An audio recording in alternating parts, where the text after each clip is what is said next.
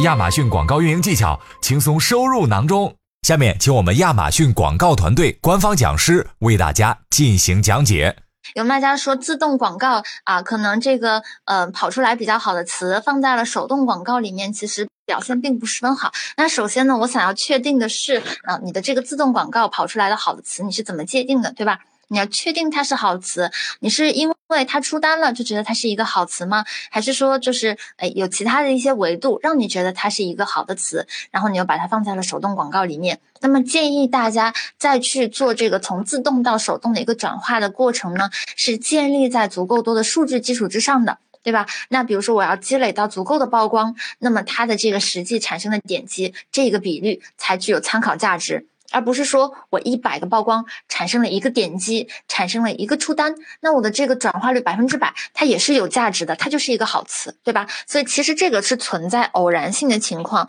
啊，并不能够给我们带来非常客观的一个表示。我们首先要去积累到足够多的数据，从曝光维度到点击维度到出单维度，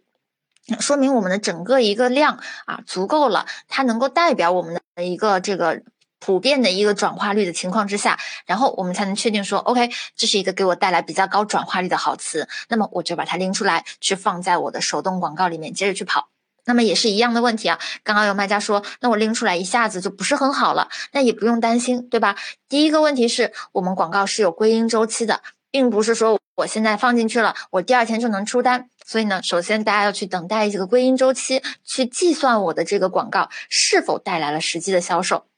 那第二步呢，就是哎，原先跑自动广告，它可能是经历了，比如说一周、两周的数据积累的。我一下子放到这个手动广告里面，可能呢系统还需要去进行一些识别，对吧？认识一下，认识到这个广告活动它是不是一个精准匹配，或者说适合你的广告活动。所以它前段时间可能会经历一个比较短暂的一个适应期。所以建议你呢两步，第一步呢是去看一下你的这个自动广告，它的数据是不是足够提供你客观的一个判断，你判断它的这个词好，它是真的客观的好。那第二步呢，就是你把它放在这个手动广告里面呢，也不用心急，你观察一段时间，在确保你的一些竞价或者投放方式是正确的基础之上呢，你再观察一段时间，等到数据有积累了之后。也是一样，并不是说我有一百个曝光啊，一个点击这回没有转化了，就说明它不好。那同样的，我们也要积累到一定的数据，然后才来证明说，OK，那我的这个啊词在手动广告里面是可以跑得好的。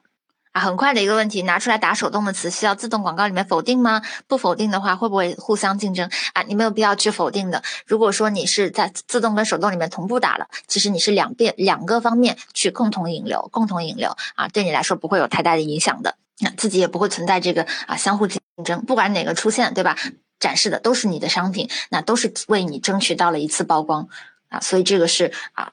不需要去否定的。今日份亚马逊广告知识已送达。如果对你有帮助，记得分享给朋友，评论区留言告诉我们。感谢大家的收听，我们下期再见。